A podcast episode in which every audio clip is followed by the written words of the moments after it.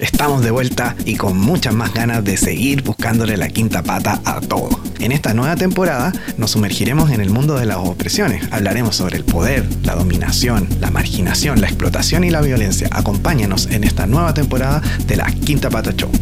¿Por qué queremos quemarlo absolutamente todo? ¿Qué será? ¿El patriarcado, el capitalismo, el especismo? ¿Qué crees tú? Muy, muy buen no sé qué eh, a todas, todis, todes, porque ya a esta altura uno no sabe qué día es, qué año es. Eh, ya ha pasado un buen rato en que no grabábamos un episodio de la Quinta Pata Show, aunque ustedes vieron que uno se publicó hace poco, pero bueno, está, está grabado de, más o menos de la mitad de la pandemia, pensando de que a esta altura ya íbamos a estar sin pandemia, pero no es así. Acá estamos, voy a saludar a la gran compañera Rubina Turquesa, ¿cómo estás? Hola Cris, hola a todos, todas, todos. Eh, ¿Cómo estoy? no muy distinto a ti en verdad, muy perdida. Siento que el último capítulo lo grabamos hace un año, pero no es así. pero aquí eh, poniéndole cara, eh, encendiendo motores también repasando, sí, repasando estas cosas. Y bueno, también aprovecho de saludar a Raúl, que hace que todo esto sea posible. El que ha logrado de que en pandemia podamos actualizarnos, seguir grabando, que funcione. Claro, la quinta pata funciona gracias a Raúl. ¿Cómo estás, Raúl? bien, bien, aquí encerrado. Ya varios meses sin ver la luz del sol. tu barba lo denota. Así es. Exacto, tu pelo largo lo, demuestra también. Pero no has envejecido ningún día. Ninguno. Así es. Siempre joven. Oye, eh, ¿de qué va a tratar el programa el día de hoy, querida Romina, querido Raúl? Eh, bueno, nos estamos acercando ya a cumplir un año aniversario del 18 de octubre, que es cuando se destruyó Chile, y se, destruyó y nació el mismo día. Entonces hoy día vamos a hacer un repaso, un análisis, una catarsis, eh, reflexiones sobre todo lo que ha pasado en este año.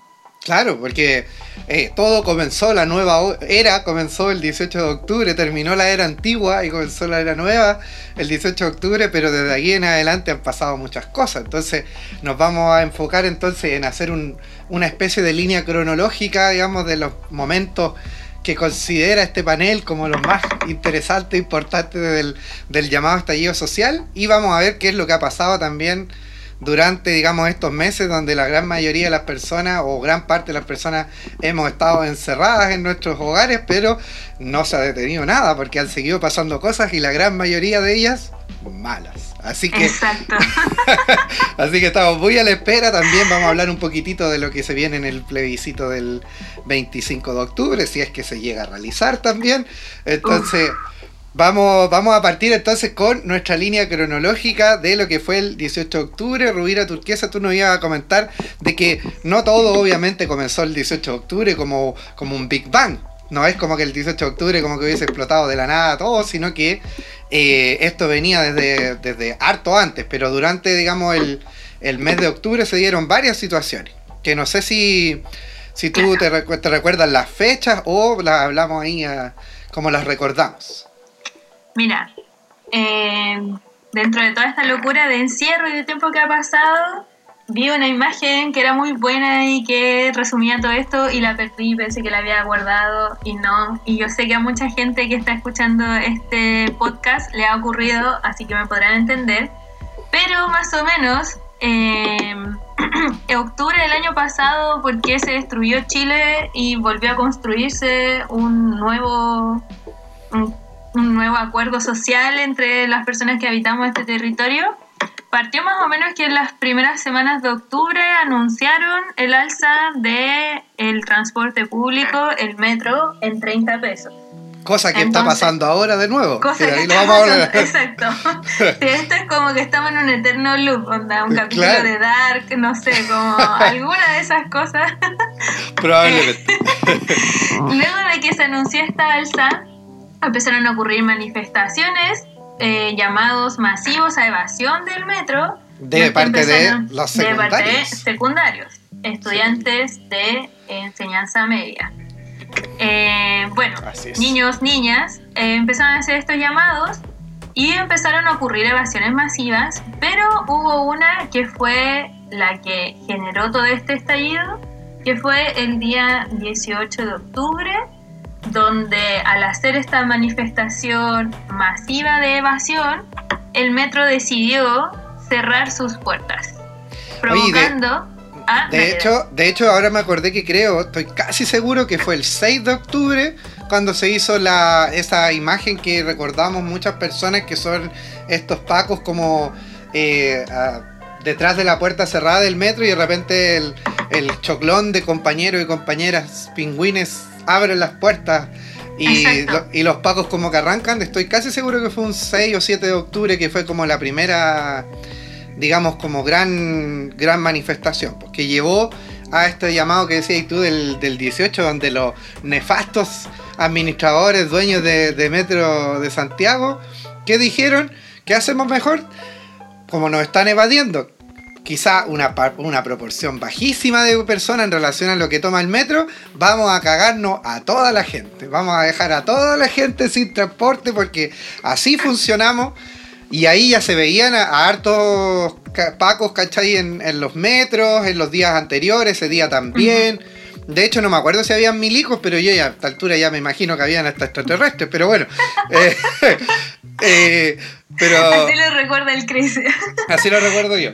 ¿Dónde estabas tú? ¿Dónde estaba yo? Bueno, ese día 18. Ese día, bueno, la gente que me conoce y que ya ha escuchado este podcast eh, sabe que yo soy una ciclista furiosa urbana eh, y, y, que trabajo, eh, tengo un horario flexible. Entonces, estaba ese día haciendo otro trabajo en el Parque de las Esculturas relacionado con comida y mediación cultural con estudiantes, una cosa muy bacán, muy entretenida. Y como tipo 5 de la tarde empiezo a observar de que había mucho taco que igual era como normal para un día en la ciudad en ese horario, pero mucha gente caminando, muchos bocinazos.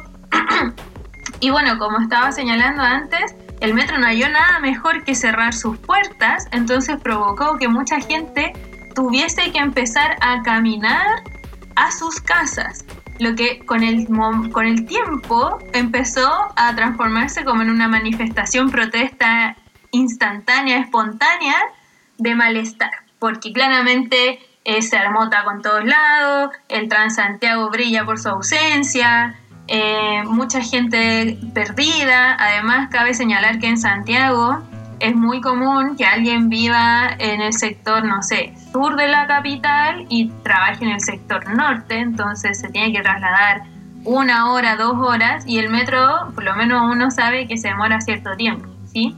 Bueno, yo entonces estaba en ese trabajo y teníamos que ir a dejar muchas cosas a una casa también en Providencia, que en verdad eran, no sé, 5 kilómetros, que en motorizado una se demorará, no sé, 10 minutos.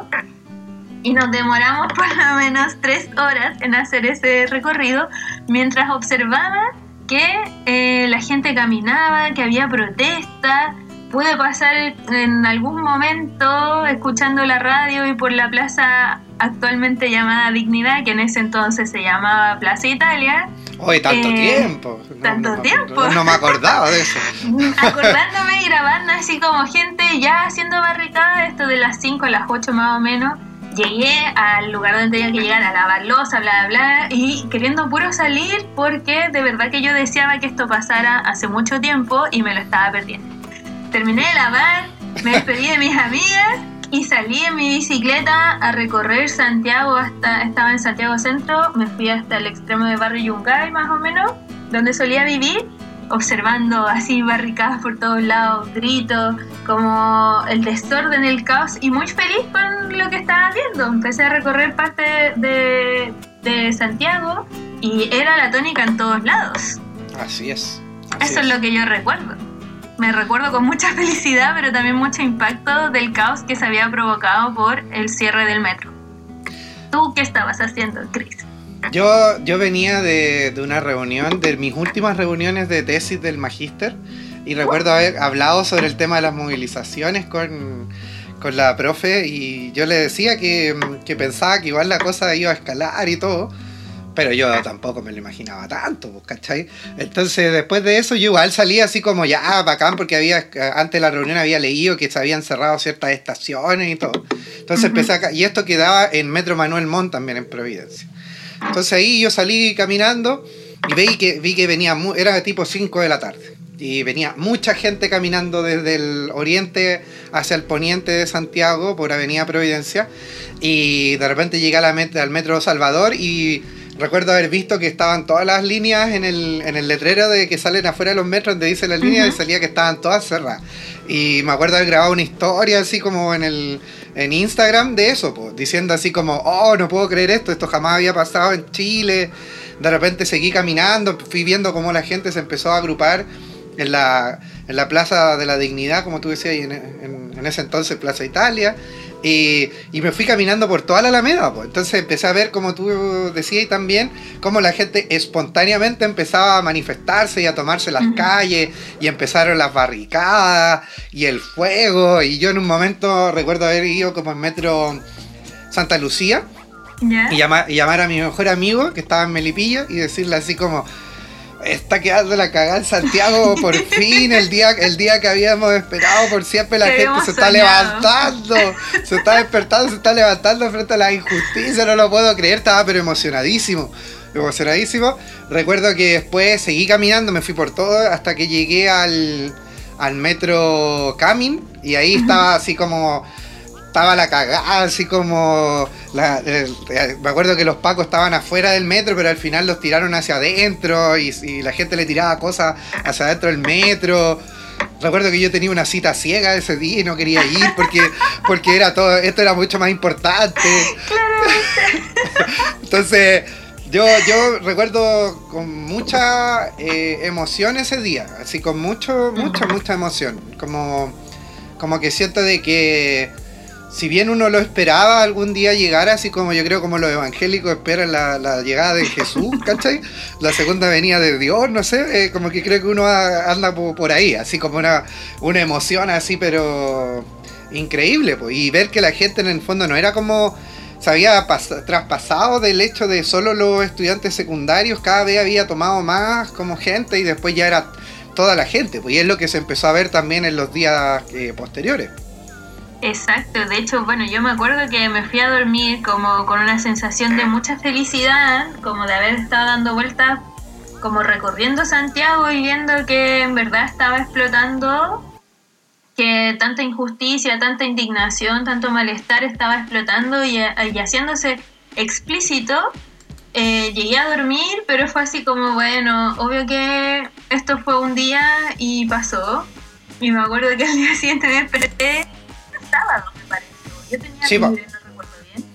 Eh, Viernes 18 de octubre fue el. Claro, ya, perfecto. Eh, me despierto y como ya con esta sensación de, oh, qué pena, como eh, ya fue bacán, no sé qué, y de repente empiezo a sentir como cacerolazo. Y, y como que me tomó el impulso y agarré, obvio, una. Esto es mediodía más o menos. Agarré una ollita y mi palita, o sea, mi cucharita de palo. Y salí en ese entonces, justo como a Manuel Rodríguez, como la Panamericana con la Alameda, a cacerolear porque estaban pasando los pacos y caleta de gente. Instantáneamente, así como que ah, empecé a golpear más mi cacerola. Y una amiga me dijo así como: Oye, ¿dónde está? Y como eh, yo voy a ir a la Plaza Brasil ahora, y yo así como, ya, yo también voy para allá, y me acuerdo así que estuve todo ese día, o gran parte de ese día, caceroleando así en, la Plaza Brasil, llegando gente, llegaron los pacos, eh, con el guanaco, y como que había un montón de gente que los hacíamos retroceder, el guanaco avanzaba, y esa fue la tónica así todo el día, como resistiendo, un grupo de por lo menos, no sé, 100 personas, Y eso se estaba reproduciendo en muchos lugares de Santiago, no era solamente en el barrio eh, Brasil o Yungay, también estaba haciendo en Quinta Normal, estaba haciendo en Puente Alto, y así empezó y empezó, y todos los días me acuerdo que era ir a dormirme pensando como ya esto queda hasta aquí nomás, y el siguiente día era como más, más, como... Oh. Oye, después... Así como saliendo a manifestarse y así. ¿Qué cosa? después quiero hablar bien de eso, porque como que hay una... Hay dos hechos que yo creo que hay que destacar del 18 de octubre que son súper importantes como para seguir la cronología y es que ese día estuvo el primer gran tongo que fue la quema de la escalera de, de Enel que fue que fue así como, bueno, obvio que lo de lo, todo lo que pasó con el metro, de todas las estaciones que supuestamente fueron quemadas por manifestantes y que hasta el día de hoy no hay ningún culpable, no hay ninguna cámara, nada de nada, y la única persona que estuvo detenida fue el, profesor de mm, que lo tuvieron cuántos meses preso en prisión preventiva por el tema de haber quemado el metro y como siempre el gobierno nefasto, digamos, criminalizando a la gente por, por puro buscando chivos expiatorios. Exacto. Otro hecho importante también de ese día es que ese fue el día cuando estaba quedando la zorra en todo Santiago y se estaba expandiendo a todo Chile. Fue cuando le tomaron la foto al nefasto de Piñera cenando pizza en un en, un en una pizzería en Vitacura en vez de exacto como celebrando el cumpleaños no sé de su nieto sobrino que gustó da lo mismo si hubiese sido hasta su cumpleaños exacto quedando toda la cagada en el país Prioridades, prioridades, se llaman eso, prioridades. Y cuático igual, y después eh, el 19 de, octubre, eh, se no recuerdo bien si fue el 19 o el 20, pero se decreta el, toque de queda así como más o menos de manera inmediata, que era el primer toque de queda desde 1987. O sea, habían pasado 12 años, no, pues, 22 años. 22 años, 87, 97, 2000.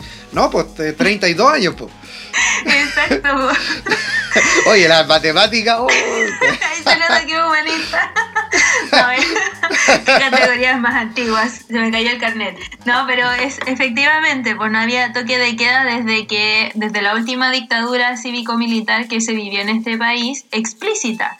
Porque claramente este comportamiento nos llevó a ver que estábamos viendo, bueno, hasta el día de hoy que hemos ya pasado casi un año, que estamos viviendo en una dictadura porque se están tomando estas mismas medidas. Han habido vulneración de derechos, han habido violaciones de derechos, hay gente que ha muerto, hay gente que ha perdido sus ojos, la visión. Entonces seguimos en una dictadura y ese fue el primer indicio que nos vino a decir. Como... Sí, aparte que se tomó una decisión así como de un día a otro dejar eh, a la gente, digamos, eh, digamos, ya así como, como para atemorizarla, pues, ¿cachai? Como para asustarla, dejarla encerrada en sus casas. Y lo que hizo es que yo en los días de toque de queda salí todos los días, pues me acostaba todos los días, no sé, como a, las 3 de la mañana. Lo único que hacíamos es que nos juntábamos en casas de distintos amigos y amigas, como para estar así como todos juntos eh, ante cualquier eventualidad. Exacto, sí.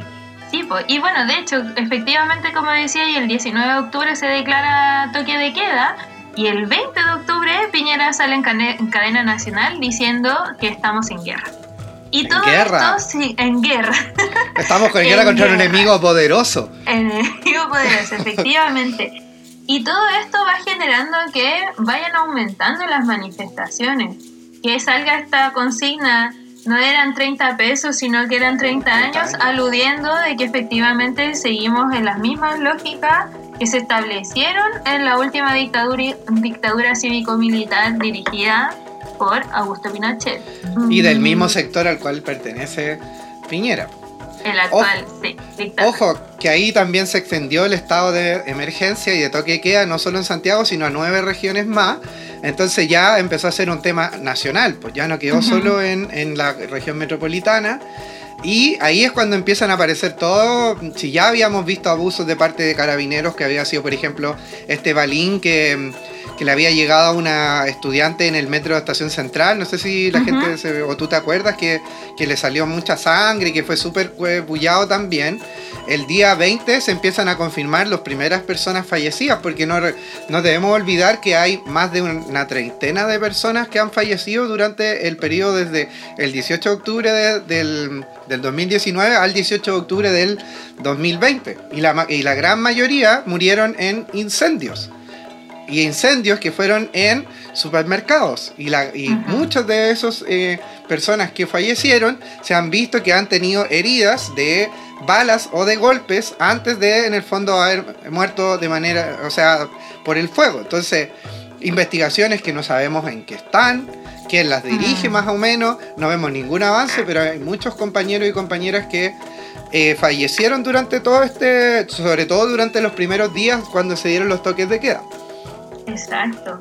Bueno, igual a esto agregar que mm, una de las grandes diferencias entre la dictadura de Pinochet y en la actualidad es la existencia de dispositivos, las redes sociales e internet. Entonces en esos días ya también nos permitía organizarnos mejor, cuidarnos, difundir información y dentro de esa información estaba también apareciendo eh, cómo estaba actuando la fuerza represiva, la fuerza estatal para todos los manifestantes, con toda la gente, los toques de queda. Entonces ya, por ejemplo, el 21 de octubre apareció em, un joven de 25 años muerto. Ah, que el que, que valió el disparo de un militar. Exacto, en Curico. Y ahí ya empezamos a empezar a tener, perdón, como que fui repetitiva, empezamos a conocer em, con números de, eh, de personas ya muertas, de traumas oculares, de personas detenidas que estaban también denunciando violaciones y abusos sexuales por parte de la policía, que no es algo nuevo en verdad, pero ahora mm. estaba siendo eh, a un nivel mucho más... Eh, estaba siendo mucho más explícito, visto, porque Sabemos que también el pueblo mapuche esto lo vive siempre, pero hoy en día lo estábamos viviendo el, eh, cualquier persona que estaba saliendo a manifestarse, incluso pasivamente. Lo estaba viviendo personas, no sé, de la capital, como estaba difundiéndose por todos lados, también se estaba difundiendo a nivel ya internacional. Entonces, claramente marcaron hitos. Había una sobreinformación en redes sociales de muchos videos. De hecho, yo creo que muchas personas también colapsamos de tanta información que te llegaba de todos lados. Se está quemando tal lado, mataron a no sé quién, alguien está herido, no sé. De hecho, ahí en esos días también fue cuando Piñera dijo que se congelaba el tema del, metro, de la tarifa del metro, pero lo cual no sirvió de nada porque ya obviamente, obviamente no era el metro.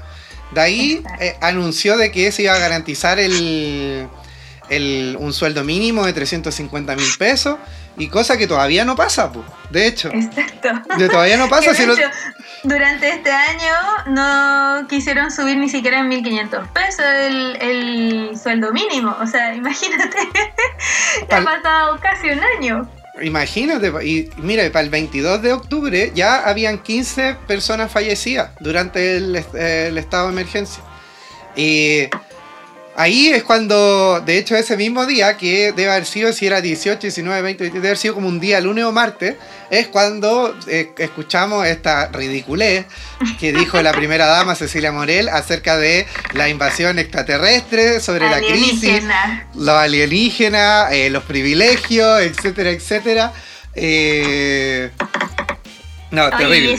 Y esto igual es interesante porque con lo que decía de antes, que estamos viviendo en esta época ya de, de las redes sociales, de que todo se comparte tan rápido, entonces con ese audio se han hecho memes, se han hecho videos, se han compartido en TikTok. Es, sale en la canción que hizo Anita Tijoux, el cacerolazo. cacerolazo sí, Entonces, ha sido bastante interesante igual poder tener esos registros y poder darle una vuelta a la situación tan violenta que estuvimos viviendo desde ese entonces hasta el día de hoy, eh, que es muy clásico también como cultura chilensis, como antes eh, todo el malestar, igual sacar el humor.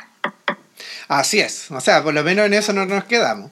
Hay otra cosa importante que pasó también en, ese, en, ese, en esos días, durante el 23, es que la Cámara de Diputados aprobó el proyecto de jornada laboral de 40 horas. ¿Ya? cuestiones que no hubiesen aprobado el, jamás si no hubiese pasado lo que estaba pasando. Y también eh, empezó a circular por redes sociales sobre que en el metro Baquedano se había sido utilizado como eh, centro, de tortura. Cosa que después obviamente salieron descartando, pero que sabemos que eh, lo más probable, yo creo que en realidad es una certeza que así fue, por todo lo que se detalló, pero obviamente la justicia en, no vamos a confiar en realidad en las indicaciones que están manejadas por las mismas personas, ¿no? Exacto, exacto.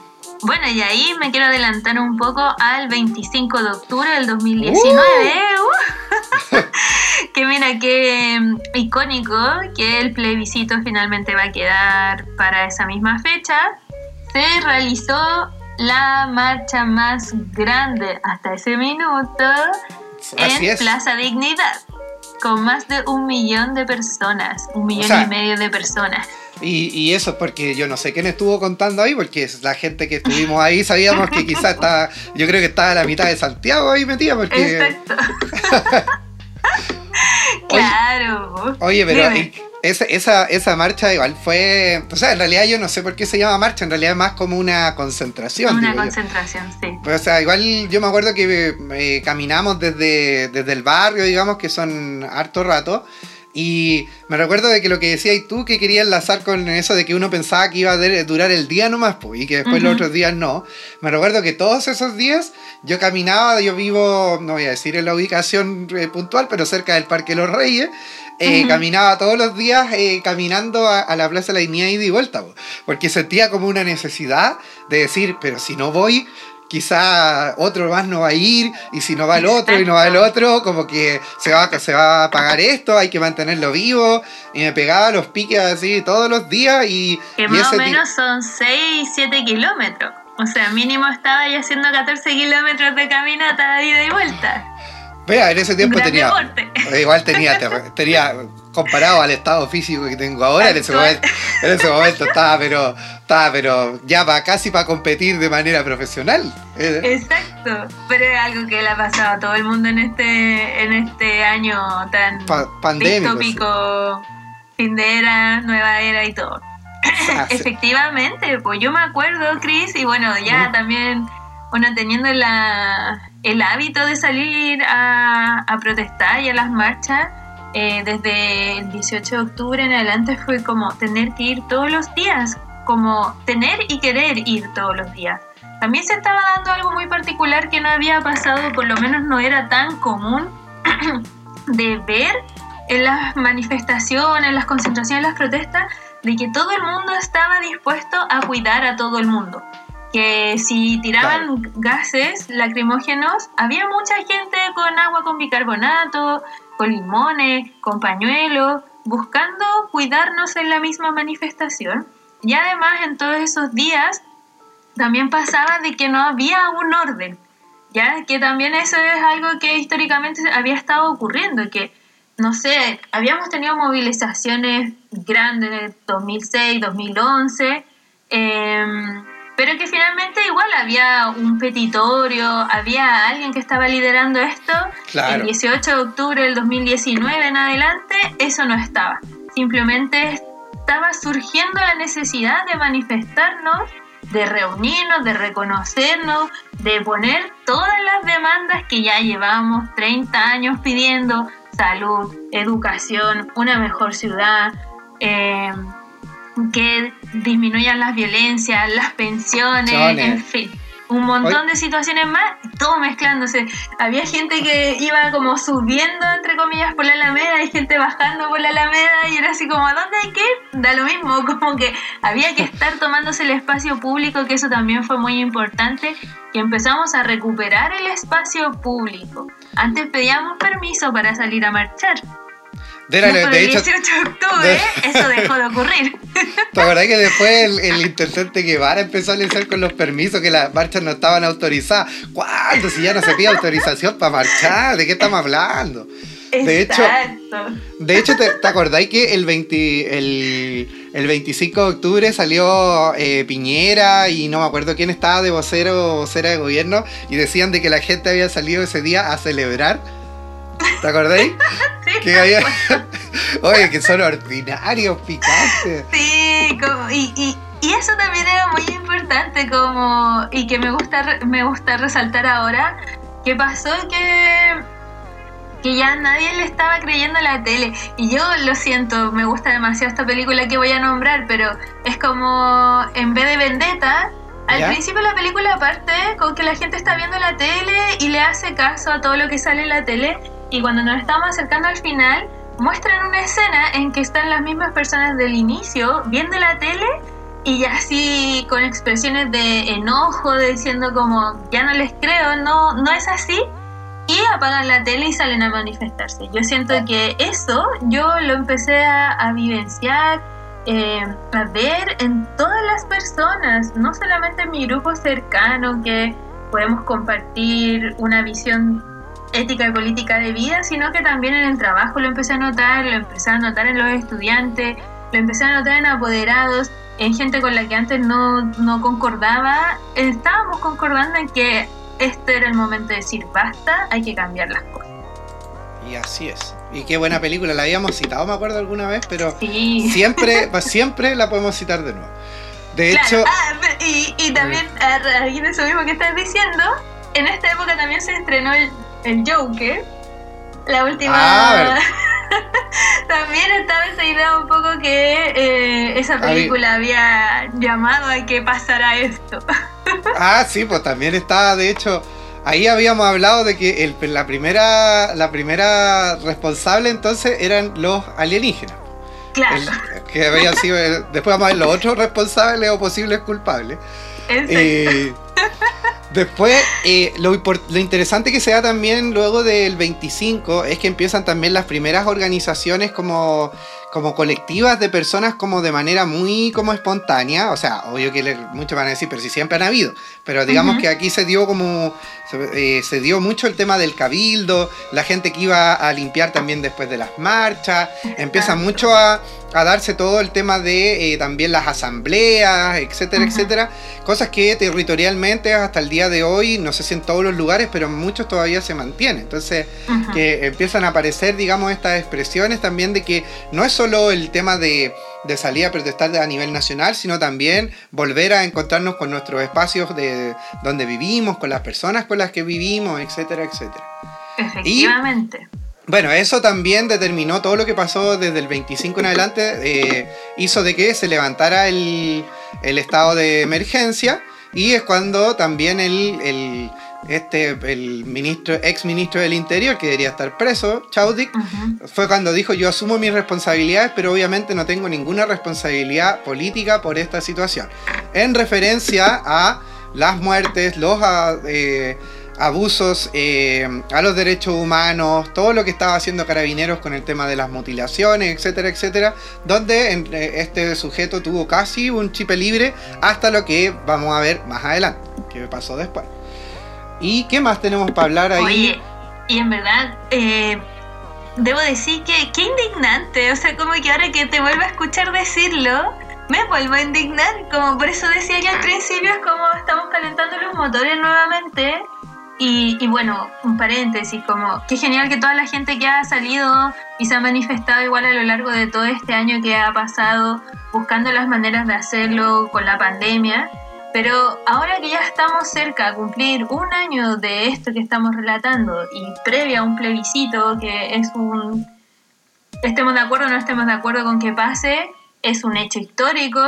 Eh, obviamente me indigna volver a escuchar ese tipo de declaraciones.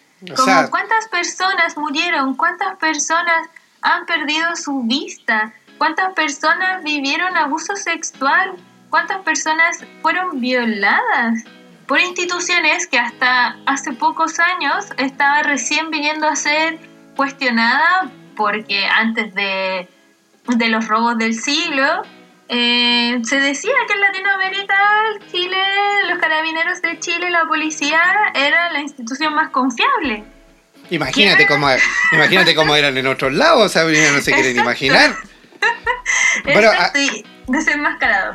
Ayer en, un programa argentino eh, hablaban sobre lo que ocurrió con, que lo vamos a hablar después, con el chico que lanzaron del Mapocho, y decían como hablaban sobre la policía chilena, pues, desde Argentina, y decían, bueno, la única diferencia que existe más o menos como ironizando en realidad, ah, son muy diferentes, decían los policías argentinos de los chilenos, y decía como, la, y, la, y, las grandes diferencias se basan en que el uniforme de los policías chilenos es verde y el de la Argentina es azul.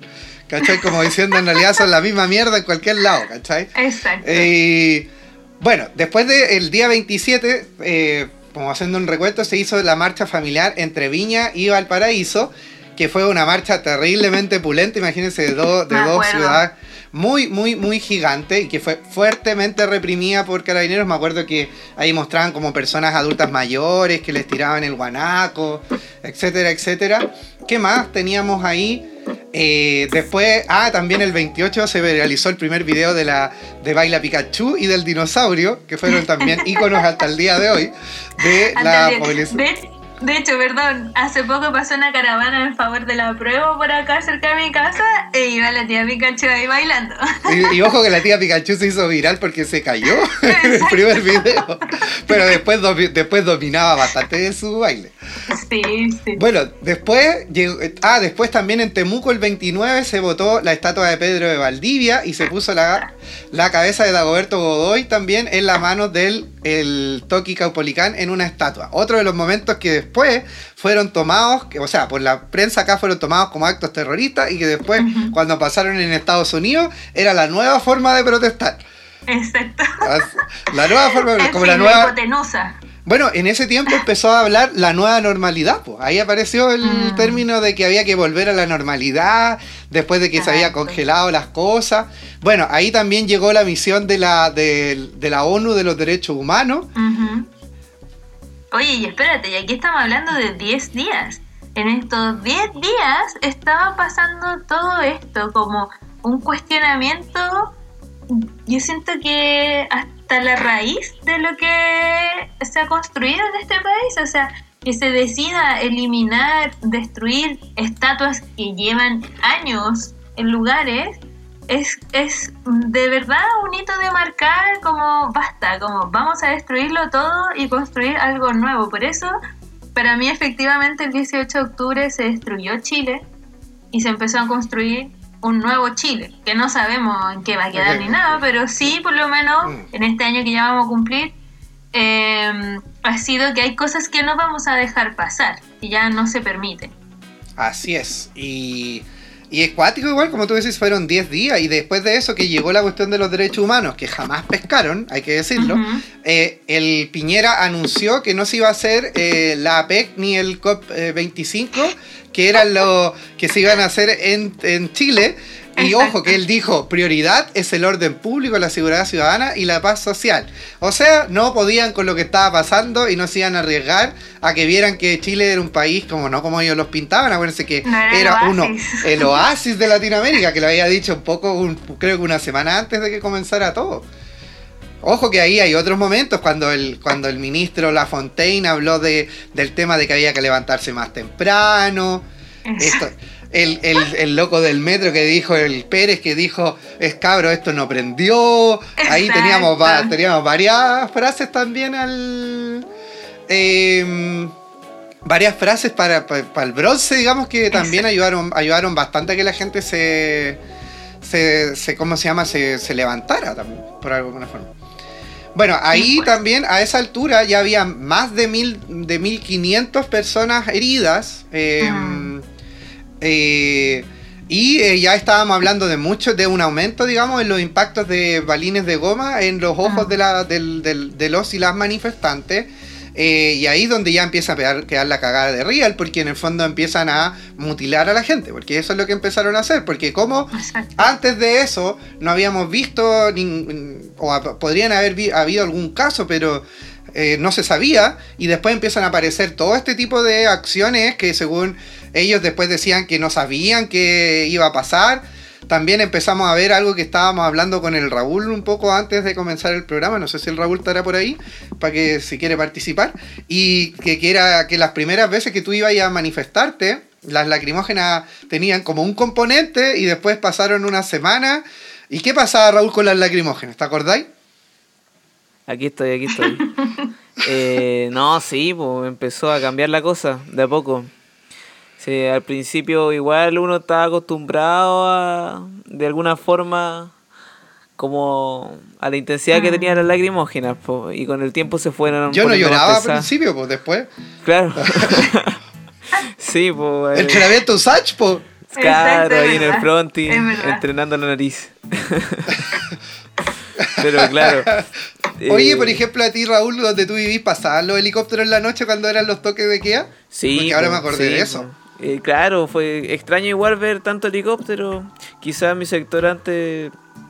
Nada, re poco ver un helicóptero y ahora ver dos de repente en la noche dando vueltas.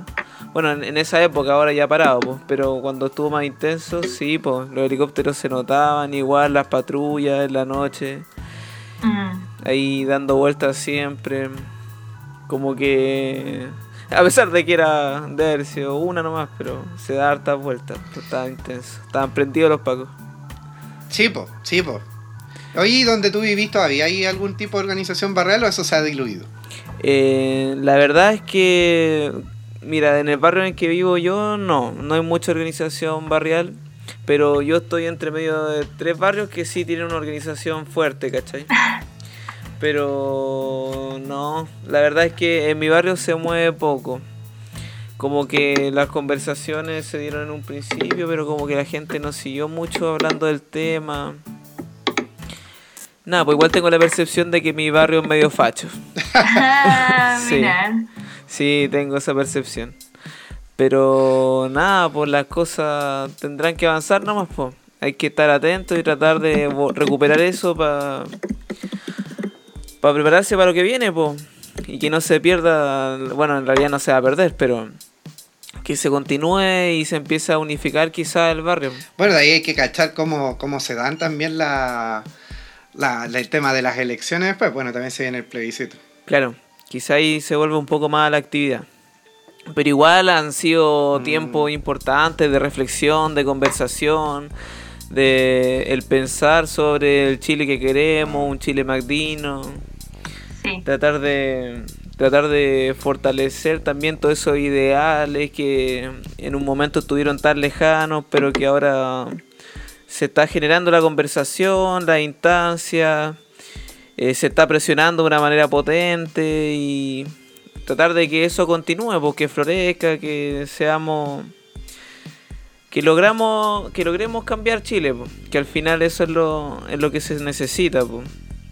Igual también con todo esto de la pandemia ha resultado difícil como el volver a concentrarse en eso, como que nacen otras necesidades, igual también complejo. Pero igual el, despertar nos trajo muchas cosas, pues, o sea, a mí por ejemplo en la casa, el tener la posibilidad de, de no sé, pues de marchar con mi viejo, por ejemplo, que nunca antes yo había podido marchar con mi viejo, de conversar ciertas cosas, las interminables conversaciones familiares en donde se hablaba de todo, Ajá, que duraban todo el día casi, ahí intenso, eh, fuerte. Sí, pues, sí completamente.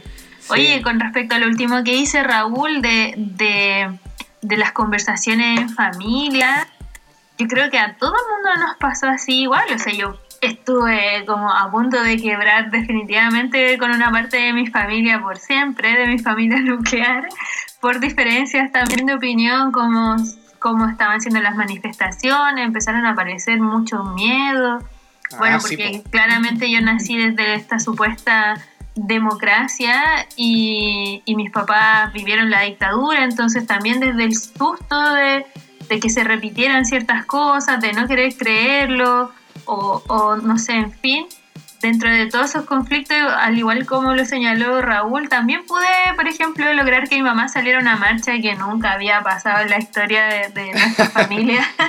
y eso para mí igual fue un hito súper importante y que hasta el día de hoy está haciendo. O sea, hace muy poco mi mamá quiso comprar un, un lienzo de la prueba para poner en el pasaje, que antes eso no, era imposible verlo, ¿cachai? Entonces, efectivamente ha sido tiempo súper intenso, como una revolución tanto interna como externa, como a nivel micro, como macro también. Yo estuve como dos meses sin hablar con mis papás, ¿me acuerdo? Sí, Por po. ejemplo.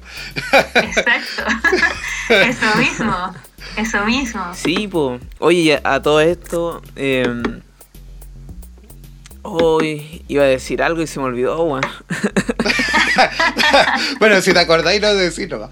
Oye, pero, pero, pero es súper cierto, como siguiendo ese hilo, por ejemplo, me acuerdo con la con la Romy que salíamos así como a marchar, me acuerdo que salimos una vez con, con la Dani. Con la Dani, sí. Y Con mi como- hermana. No sé, porque nos, reprimieron brigio una vez que salimos y te acordás que íbamos por los héroes y no alcanzamos a llegar ni a Metro Moneda y nos, nos hicieron cagar al toque así.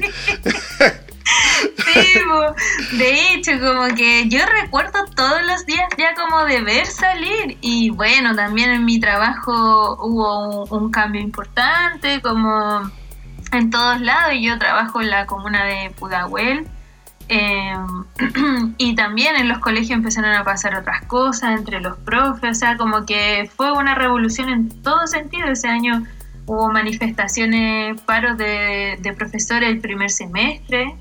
Entonces también ya venían como los ánimos muy, muy, muy caldeados y empezaron a notarse mucho más. De hecho, eso también lo vamos a hablar en la parte de los culpables. Que se viene. Chan. Oye, deberíamos hacer. Démosle. o damos al tiro nomás. Démosle con esto porque ya llevamos un buen rato de recuento.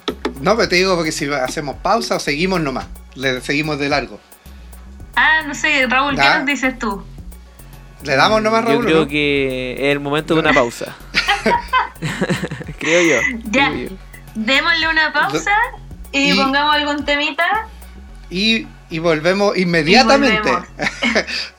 Vayan al baño, den un pestañazo Y y seguimos volvemos. con esto.